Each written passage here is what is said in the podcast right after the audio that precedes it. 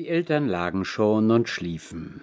Die Wanduhr schlug ihren einförmigen Takt, vor den klappernden Fenstern sauste der Wind. Abwechselnd wurde die Stube hell von dem Schimmer des Mondes. Der Jüngling lag unruhig auf seinem Lager und gedachte des Fremden und seiner Erzählungen. Nicht die Schätze sind es, die ein so unaussprechliches Verlangen in mir geweckt haben, sagte er zu sich selbst. Fernab liegt mir alle Habsucht, aber die blaue Blume sehn ich mich zu erblicken. Sie liegt mir unaufhörlich im Sinn, und ich kann nichts anders dichten und denken. So ist mir noch nie zumute gewesen, es ist, als hätt ich vorhin geträumt oder ich wäre in eine andere Welt hinübergeschlummert, denn in der Welt, in der ich sonst lebte, wer hätte da sich um Blumen bekümmert und gar von einer so seltsamen Leidenschaft für eine Blume hab ich damals nie gehört. Wo eigentlich nur der Fremde herkam. Keiner von uns hat je einen ähnlichen Menschen gesehen, doch weiß ich nicht, warum nur ich von seinem Reden so ergriffen worden bin. Die anderen haben ja das Nämliche gehört und keinem ist so etwas begegnet. Dass ich auch nicht einmal von meinem wunderlichen Zustande reden kann. Es ist mir oft so entzückend wohl, und nur dann, wenn ich die Blume nicht recht gegenwärtig habe, befällt mich so ein tiefes inniges Treiben, das kann und wird keiner verstehen.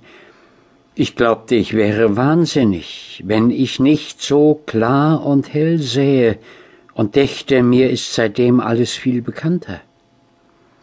Ich hörte einst von alten Zeiten reden, wie da die Tiere und Bäume und Felsen mit den Menschen gesprochen hätten, mir ist gerade so, als wollten sie all augenblicklich anfangen und als könnte ich es ihnen ansehen, was sie mir sagen wollten. Es muss noch viel Worte geben, die ich nicht weiß. Wüsste ich mehr, so könnte ich viel besser alles begreifen. Sonst tanzte ich gern. Jetzt denke ich lieber nach der Musik. Der Jüngling verlor sich allmählich in süßen Phantasien und entschlummerte. Da träumte ihm erst von unabsehlichen fernen und wilden unbekannten Gegenden, er wanderte über Meere mit unbegreiflicher Leichtigkeit, wunderliche Tiere sah er, er lebte mit mannigfaltigen Menschen, bald im Kriege, in wildem Getümmel, in stillen Hütten. Er geriet in Gefangenschaft und die schmählichste Not. Alle Empfindungen stiegen bis zu einer nie gekannten Höhe in ihm. Er durchlebte ein unendlich buntes Leben, starb und kam wieder, liebte bis zur höchsten Leidenschaft und war dann wieder auf ewig von seiner Geliebten getrennt.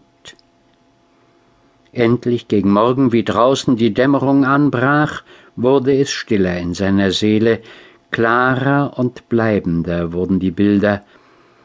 Es kam ihm vor, als ginge er in einem dunkeln Walde allein.